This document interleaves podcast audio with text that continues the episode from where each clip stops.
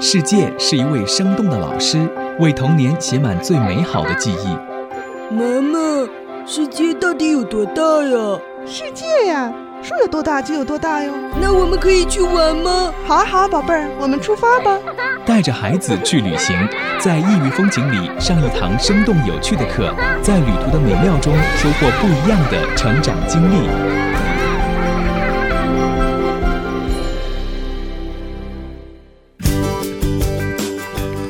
各位来自全球的听友还有网友，你好吗？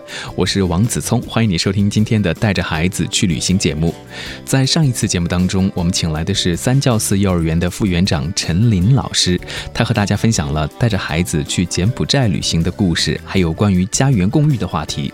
我们在节目结束之后也聊了很久，我们说到了孩子教育成长的规律，从学习苹果是什么这个例子开始，又聊到了孩子个体之间存在的差异问题。那么自己作为一名老师，在专业的理论和实践的过程当中，会存在什么样的问题呢？还原为家长这样一个角色之后，副园长自己又会有什么样的烦恼呢？我想陈老师聊到的很多问题也非常的具有代表性，希望通过今天这一期节目和大家来聊一聊，也欢迎你的收听。入园焦虑，家长比孩子都更明显。孩子其实就是不愿意去，也很理解哈，一新环境。但家长各种表现也都特别搞笑。然后孩子没哭，家长天天天抹着眼泪，就哭的不行，然后躲在各种地方，你怎么轰都不走。从这门躲那窗户，从窗户从躲到楼道，从楼道躲到楼外，再从楼外到操场，最后出了门还通过我们那么一小的一眼，还得往那儿看，就那么一点了，还得从里往外看，就是家长的那种焦虑啊，他其实都传递给孩子了。嗯。就是你，你如何将其实上学也一样。如果你能将这件事情看得很平静、很自然，那孩子他也是这么看待的。他觉得这不是什么大不了的事儿。如果你都是很紧张，明天你就要怎么怎么怎么样了，那无形中孩子就会觉得压力特别大。本来孩子他这个适应外界能力就不是那么强啊。然后你如果成人所有的人都会给他这种感受的话，他就觉得特别可怕。所以其实家长。应该说，这个越小的孩子，家庭对孩子的成长越重要，应该是这样。就越大，可能你家长的家庭的环境哈，对他来说这种影响，嗯，越来越减弱，但也不是没有。嗯，尤其是比如说良好的呃习惯呀，包括待人接物啊，应该说我们说良好的品德的这种培养啊，都是从家庭中来的。嗯嗯，就学校教育不一定能起到什么作用。嗯就如果孩子已经养成了他固有的那些习惯的话，学校教育要帮他纠正也不是特别容易的一件事情哈。就是要说家园配合，他们会说家园配合、家校配合，就家长一定要调整自己的行为，这样才可能对孩子他的这种改进吧，或者说转变啊，起到一定的作用。如果家长都不能做自身的调整，那对孩子来说就特别困难。那我们最简单的例子，比如说阅读嘛。是吧？你在这玩上，让孩子在这读书，你在那玩手机、看电脑、玩游戏，还弄得老大声儿。说那孩子他真的就没有办法，是吧？所以我要改的就第一，好孩子至少孩子学的时候你别干这些事儿，你就假装拿一书哈，拿你爱看的报纸，你在旁边看，就是一定要给他营造这么样的氛围啊。就是这个过程对家长来说，有时候都很难哈，他不能接受，他都不愿意改变自己。所以你让孩子改变他自己，那就更加困难了。就是成人给他的示范就是不行，我就要干我自己要干的事儿，他不能为别人去妥协哈，不能更多的去为别人考虑，不能做该做的事儿。我们经常跟孩子说，你不一定，你不是说最喜欢做什么做什么，你是该做什么做什么。这对孩子来说特困难，他要控制这种诱惑，是吧？要抵制这些诱惑，做他应该做的事情，是挺挺有难度的。但其实成人对他的示范就是我想干嘛就干嘛，不管我们孩子想怎么样，是不是？有时候爸爸我那爸爸有时候也会急躁，为就我我就得这样。我说为什么就这样？你不能听听我们孩子怎么想的吗？就是在合理范围内就应该尊重他。你老不给他尊重的环境，他反过来也不会尊重起别人。嗯，就这些有时候家长意识不到，嗯，他传递给那个孩子的。他觉得他都我理论都告诉他了，我让你怎么怎么怎么做，但他自身没做到的时候，孩子一定会因为这种身教啊，就已经接纳了。嗯，他一直都在观察哈，看爸爸妈妈是怎么做的。因为你跟他接触时间最长嘛，嗯你一天不管在幼儿园有多长时间，在学校多长时间，那最近的哈、最亲密的，包括在他面前无拘无束的，那就是自己的家人。所以他这言行一定是像，就是孩子的身上都会有父母的家庭的影子啊。我有时候反思，我们家孩子的问题肯定也是我们的问题，就一定会投射在孩子身上。但家长只把理想投射在孩子身上了，就没想到你的行为其实已经都投射在孩子身上了。你的问题啊什么的啊，对你看不到，就是呃，不关注孩子真正的教育过程的，只关注教育结果的，他就看不到这个过程啊。那么更重视孩子这种教育的真正发展的，他其实更关注于过程，他对结果反而是忽视了嗯啊，他就不求结果。但其实，呃，有了好的过程，相对来说哈，就会更更容易有好的结果啊。如果说我没有好的过程，想出好的结果，那就特别的难了，就难上加难了。但很多家长他也就理意第一意识不到，第二意识到了，他觉得做起来太难。所以你们也会给家长做一些培训沟通。对啊，我们会有家长学校，然后也会把我们的理念传递过去，然后也会请家长，就我们的方式会比较多样，有这种呃家长委员会或者家长志愿者这种团队，嗯、就家长的这种团队来参与我们的这种教育，然后让他们呢也能把他所看到的或他们所能接纳的就传递给周围的家长，因为。站在老师的角度跟家长说，家长吧总是觉得你是要教育他的，是吧？你你说的那些都特好听，我们都在容易接纳。但作为家长来说就不一样，一个家长的身份跟你在说这样的话，哎，那个家长就容易更容易接受，他就不会有先天的一个排斥，他先先排斥你，就觉得你想说我啊，那家长就会容易一点儿。第二呢，我们的家长活动呢，也是更多的是以体验的方式。我们现在所有的开家长会都是家长来体验，就是跟孩子一样，像孩子一样去玩儿。我们就带着他们像孩子那样的去感受，就是我们幼儿园到底孩子是如何来学习的，包括说如何来看待孩子这个学习的过程。就小班呢，我们现在家长都要求，比如说苹果，你得教我们呀，这这字儿俩字儿念苹果呀，是吧？最好你能写写就更好了，就这样的。但我们认识苹果，就像我们通过一个培训式的活动，让家长去理解，就苹果给你真实的苹果，然后你去写关于苹果你，你能你能，因为通过触摸、通过看、通过闻，你有多少条信息？可能有八十多条，有的人还能写更多。比如它摸起来是光滑的，它看起来是红的，是吧？圆的，然后上面是带点儿的，切闻起来是有香味儿的，切开它是那核是什么样的？它里头有吧，就等等啊，它吃的是甜的，是脆的，有水分的，就这样的信息会有很多，然后再给家长给一张图片，你说，啊，刚就把这图片不能给你的信息全划掉，嗯，是吧？什么甜的这你就没办法了，你最后只能看见是红的、圆的。有点儿的，就这些哈，就只能是这些了看到的，然后再给你再再把这去了，给你俩字儿苹果。现在你就得想，苹果苹果是什么？苹果是一种水果。那对孩子来说呢，就看这俩字儿，就苹果就建立不起来什么太多的联系，对吧？他只是说如果吃过知道是那东西，然后他就没有办法啦，他就没有办法获得更丰富的这种体验。他的学孩子孩子的学习是直接的、形象的。具体的操作性的，这样通过这种方式，让家长逐渐认同我们的教育理念，逐渐来认同学习是这样的。什么叫玩中学、做中学？是通过这么一个过程的学习，远远比看俩字儿、学会俩字儿，他获得的信息量大很多。这一点，家长通过这种方式去理解。原来我们也会授课，专家去讲，专讲完转眼出门他就不认同，或者说他特认同，但不行，我们家孩子就必须得学。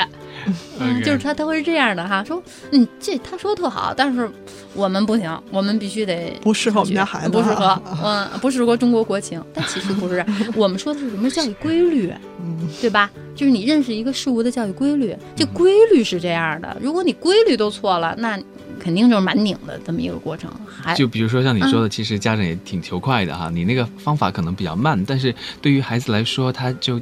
印象更深刻，学得更好是吗？比如说苹果的例子来讲的话，对，如果他上完这一节课，他回来可以跟你说苹果是很多的，嗯、他能说出好多来。对，苹果什么样什么样。如果你只学了苹果俩字儿，他回来只能说不一定能，先不说能不能写对哈，他只能说我学了俩字儿，苹果是这么写的，上面草字头，下面是一平，对吗？他就真的还有什么体验呢？他一节课也就会写这俩字儿，不会干别的了。但那个苹果就不一样，是吧？那么我们也会引发孩子去说嘛，比如说苹果，那你拿着它，你想干嘛呀？有小朋友就说我想吃，这是最简单的哈。吃你怎么吃啊？你还得削了皮儿洗，是吧？你去感受它，洗，然后你得切，啊，你这是一个实践操作的过程，怎么切就好切。有小朋友切完是，咱们成人很多时候是这么切，切完是那两个瓣儿那样的。有小朋友横着切，切完就像星星一样，嗯，是吧？横切面像五星一样，然后切成小块儿块儿，这对他不都是学习吗？实践吗？在这里头有操作呀，有体验，然后小朋友分一人分几块儿，就这种。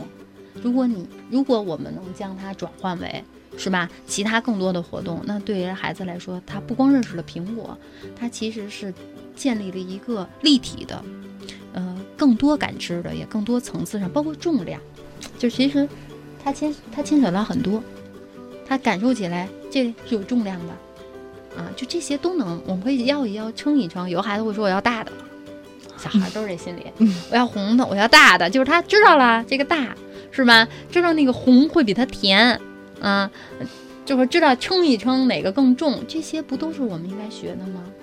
其实这些都是知识，这只不过知识我们换换成了一种其他的方式让孩子来获得，并且在这个过程中，我们看到孩子是个体差异很明显的，嗯，是吧？有的小朋友他就关注吃这么一件事儿，有的小朋友就他就拿着去玩儿去，就就轱辘，就那扔来扔去，滚来滚去，是这样的小朋友。当玩具了。对，当他当玩嘛，就是那样的过程。嗯，但有有的小朋友，他就是还能把它来变成另外一个，比如说有手巧的、聪明的小朋友，大一点的小孩，他就能把它变成个娃娃，就给它粘粘，然后连起来变成什么？有小朋友喜欢数数，一个、两个、十个，完了都是我的，包儿都不给，谁要都不行，我就是十个。就这里你能看到孩子真的是个体差异，这不是很生动的吗？而且你会看到他哪个对他特别敏感。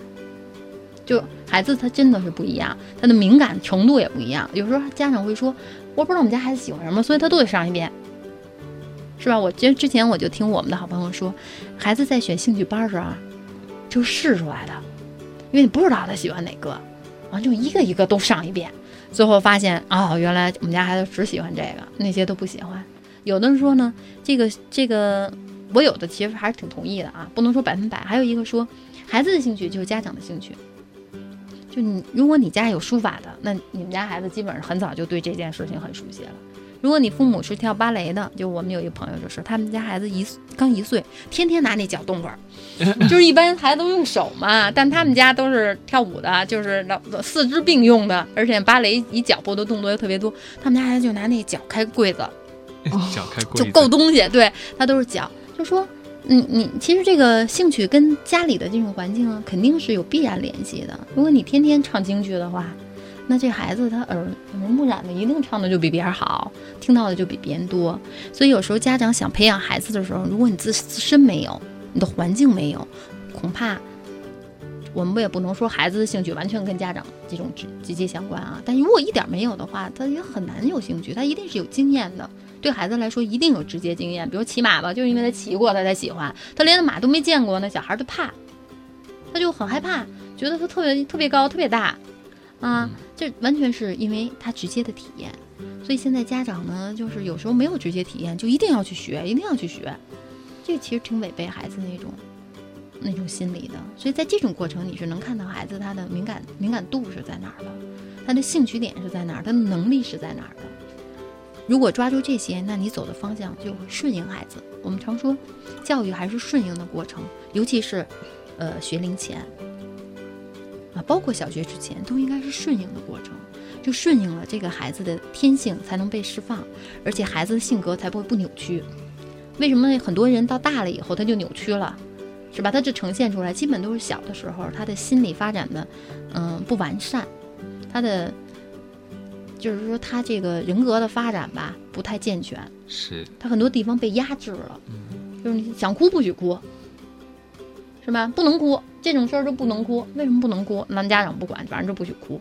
就真的他就被压制了，他一定会在后期爆发，只不过不定在什么点上爆发了。所以我觉得这么小的孩子就应该顺应他。当然我们会引导，因势利导嘛。啊，但也不能说就因为你你想要孩子变成什么样，这又不是就想捏就能捏成什么样子的。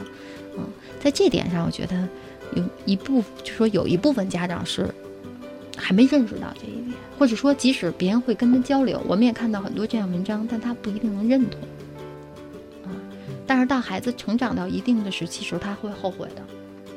就我们有时候经常会看到跟我们交流的，哎呀，这都怪小时候什么时候怎么怎么怎么样了。但真的他成长那段已经过了啊。像原来我带的小朋友嘛，他从小就住寄寄宿，幼儿园就寄宿过一段，上小学还寄宿，但那孩子特别优秀，就是他各方面都不需要父母，父母认为他不需要，他特别他特别适应，然后也很坚强，一女孩子什么都能把自己管理的特别好，学习成绩也特别棒。爸爸妈妈压根儿觉得没有我们没我都没事儿。等到初中的时候，他家长说起来就说哈，哎呀，我我带孩子很辛苦。就是说，你辛苦什么呀？你管我了吗？OK，就他小时候他绝对不会反抗啊，他根本就不会跟你说这些。但他大了，他已经都很清晰了。那家长就会觉得，哎呦，你到中青春期他不跟你交流，他不跟你沟通，而且他都有独立，他已经习惯自己了，他就根本不想跟你有任何。任何沟通，我不想跟你说，我自己全能办。然后我这么办呢，你不满意也没办法。就他很对峙，他这时候在后悔。我说你就，你不能说你一点机会没有，但你肯定难度就很大了。你要去转变这种亲子关系就很困难了，因为你小时候是你把他推出去的，是吧？你再想用这样的力量把他拉回来，你就得放大十倍都不见不见得，你都不见得能把他拽回来。嗯，我觉得这些就真的是只有。这种成长的案例特别多，但家长没有亲身体验的时候，他都觉得那是别人的。要带一个孩子真不容易哈，要注意的还挺多的。啊，我就反正我觉得就是可能虽然我这么说哈，好像好像很好像我很懂似的，其实对我们家孩子有很多很多问题。就有时候常说老师教不好自己的孩子，啊，就就是这么一个，就是你理论是理论，等到实践的时候依然有很多。因为有时候到那个那个点儿啊，就面对这问题的时候，有时候家长就会觉得，可能说的时候，平时聊的时候都特别明白，一到那时候就有时候或者情绪控制不住了，或者是方法用不用不准了，然后或者怎么样的，然后可能就等到事后觉得啊，其实没什么哈，应该怎么怎么样的，但是那个过程，当时那个点，可能就不见得是能那么去做，对，会有那种。因为比如说，有时候孩子遇到什么事情他哭，然后呢，可能一般可能应该说我们小时候也都那么长大的，家长都会第一反应别哭了，哭什么呀，是吧？他不会说先问问你为什么哭啊？啊，你是因为什么哭啊？其实有时候问问他，他会他会告诉你是因为什么哭，然后你跟他特别理解他的去说这个事情时候，哎，其实他以后遇到这事情，他就他真的他就觉得这没有必要哭了，不会用哭来表达，或者说他觉得想哭哭就哭吧，哭过去了，心里也对也他也就痛快了。可是家长第一反应一般都是。别哭了，哭什么呀？怎么怎么样的？就那种。这是对整体咱们社会对学前教育，嗯，不是说不重视，而是说我们以往的这种家庭教育就是这么一个模式。咱们小时候成长环境可能父母多是这样的，所以你也很难有什么新的方法，你根本你也想不出来。那真的是要有这种学习，可能才可以。像我们也有这种学习，但我也就不见得都那么好。其实现在面对孩子哭，甭管是因为什么哭啊。首先是要接纳，这点咱们中国人就做的差。我觉得国外就还好很多，就因为他们家庭环境都那样，他从小受到教育是那样的，所以他会转化。咱们就转化不好，就是先接纳，你一定要先把他搂过来，安抚他的情绪，这是第一位的。就接纳他的情绪，不管是哭还是什么，当然他不能伤害别人，也不能伤害自己，要控制他伤害别人的这个动作。但情绪是接纳的，你要安抚的，你很伤心。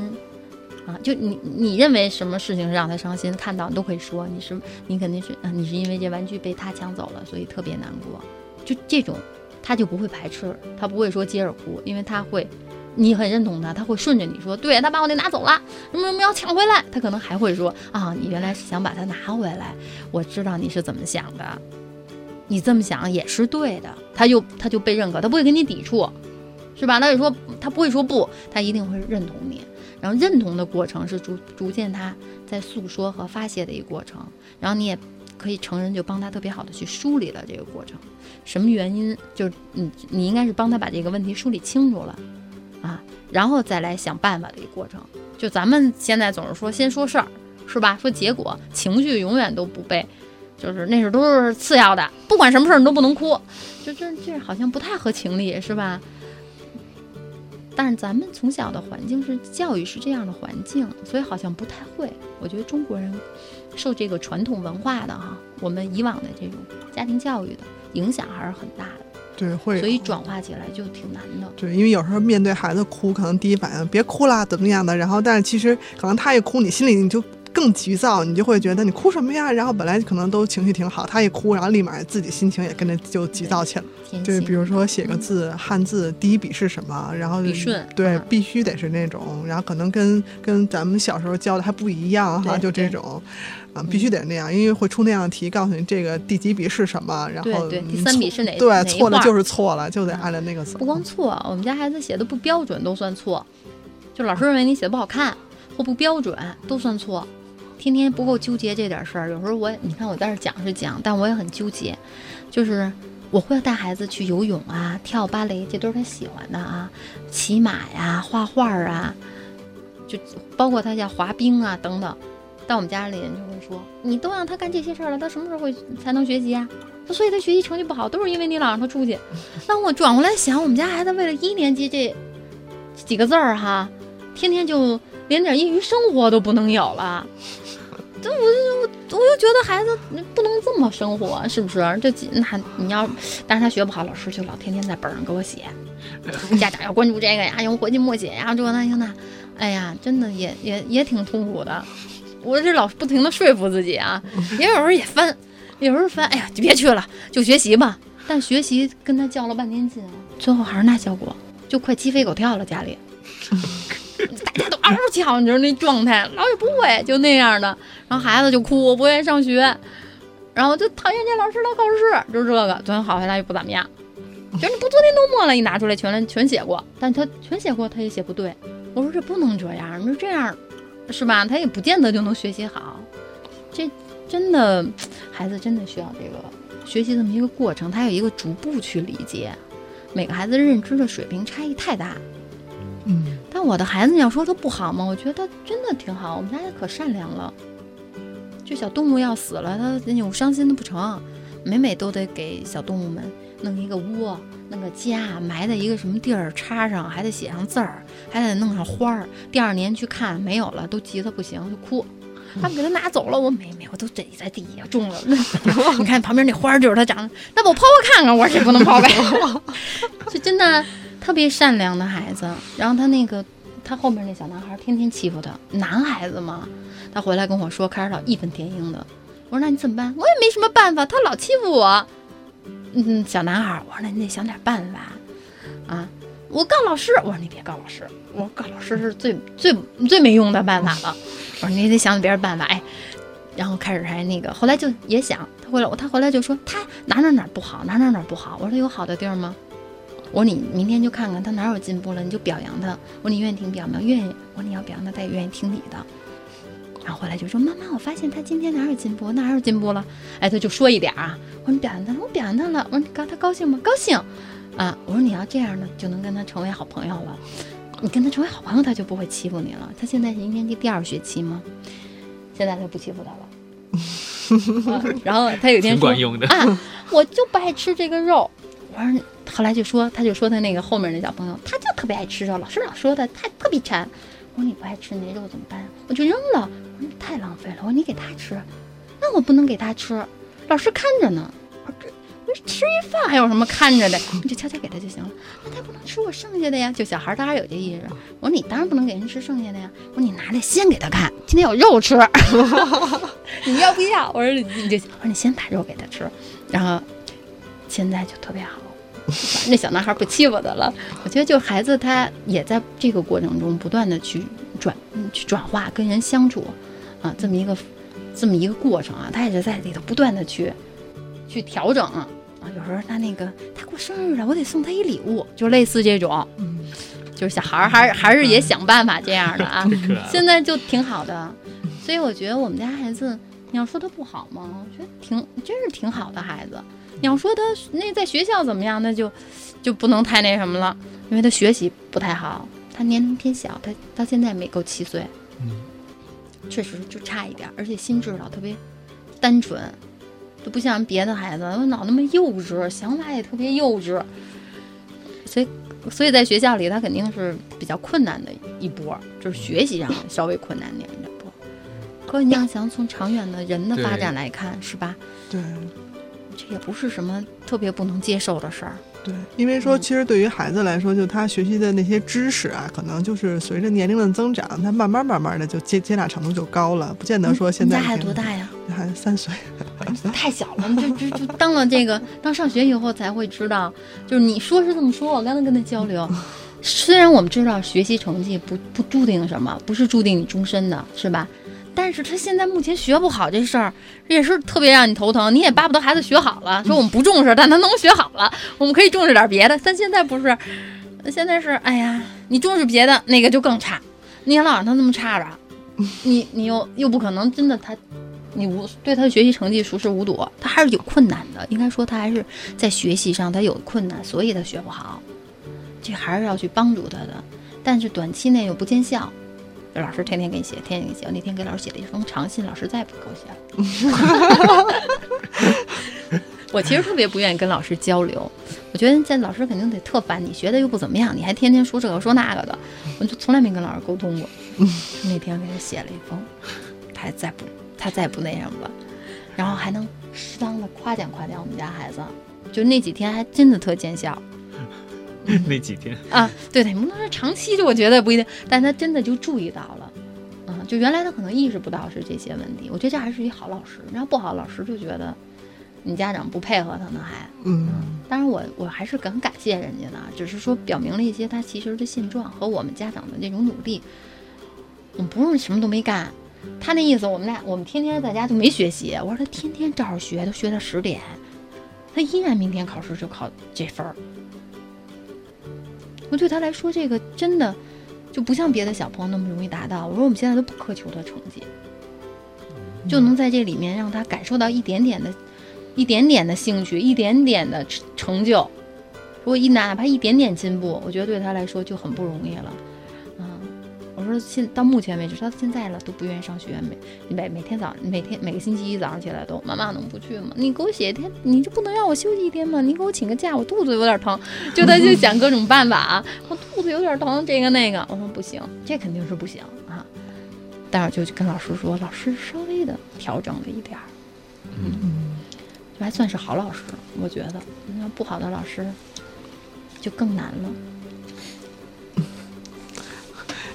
因为之前我也听，就有一个朋友，就是他们家孩子也是今年上一年级吧，然后他们家长也着急，那孩子学习呢就是中等，嗯。中等水平，然后呢，但是呢，这孩子自己不着急，就比如的也不着急，就就比如老师说一一批评他，然后完了他一回家跟然后跟跟他妈一交流，然后完了他妈说怎么比如说可能考班上比如第二第二十名，那没关系，我后边还有人呢，还有还有比我还差的呢，就 就是那种，其实越往后的孩子越会这样。嗯，他就是一点都不在乎，然后他们家长也着急说其实啊，我觉得，其我是真的想啊，就是特别不在乎的孩子会很少很少，嗯他完全不是不在乎，但是他已经给在自己做一个心理建设了。嗯就是大家都批评他的时候，他要不断的去调整自己嗯啊，因为他也不能跟谁都说我我怎么怎么样，他也知道这样的话只能跟家长说。嗯我们家孩子刚开始学的，就他老考不了一百分嘛，他老说妈妈我特别想考一百分，我怎么才能考一百分啊？后来他就不会说这样的话了。他觉得那根本是不可能的，他根本就不再说了。所以这孩子，你要说他没有这种上进心，不愿意好吗？绝对不是。但他已经明，他现在已经知道他自己做到那个还是太困难了，他不给自己设定的那目标。你说的时候，他就会说那个谁谁谁比我还差呢，啊，这是他保护自己的一种方式。所以我觉得不用这么，就是不要这样比。我现在也很少说这样的话。我说，你看你今昨天错五个，今天错一个，你这进步特别大，你争取明天不错。但是其实他也做不到明天不错啊，也可能还会反复啊。今天的节目我们就聊到这里了。再次感谢陈琳老师现身说法，和我们分享了他的专业知识，还有作为一名家长，怎么样面对孩子在兴趣爱好和学习上的平衡。我们在节目当中和大家分享了很多方法和理论，但是这些方法是否能够在实践当中帮助你，或者你在实际情况里面又遇到了什么样的问题，也都可以给我们留言，我们一起来探讨和学习。再次感谢你的收听，我们下次节目再会。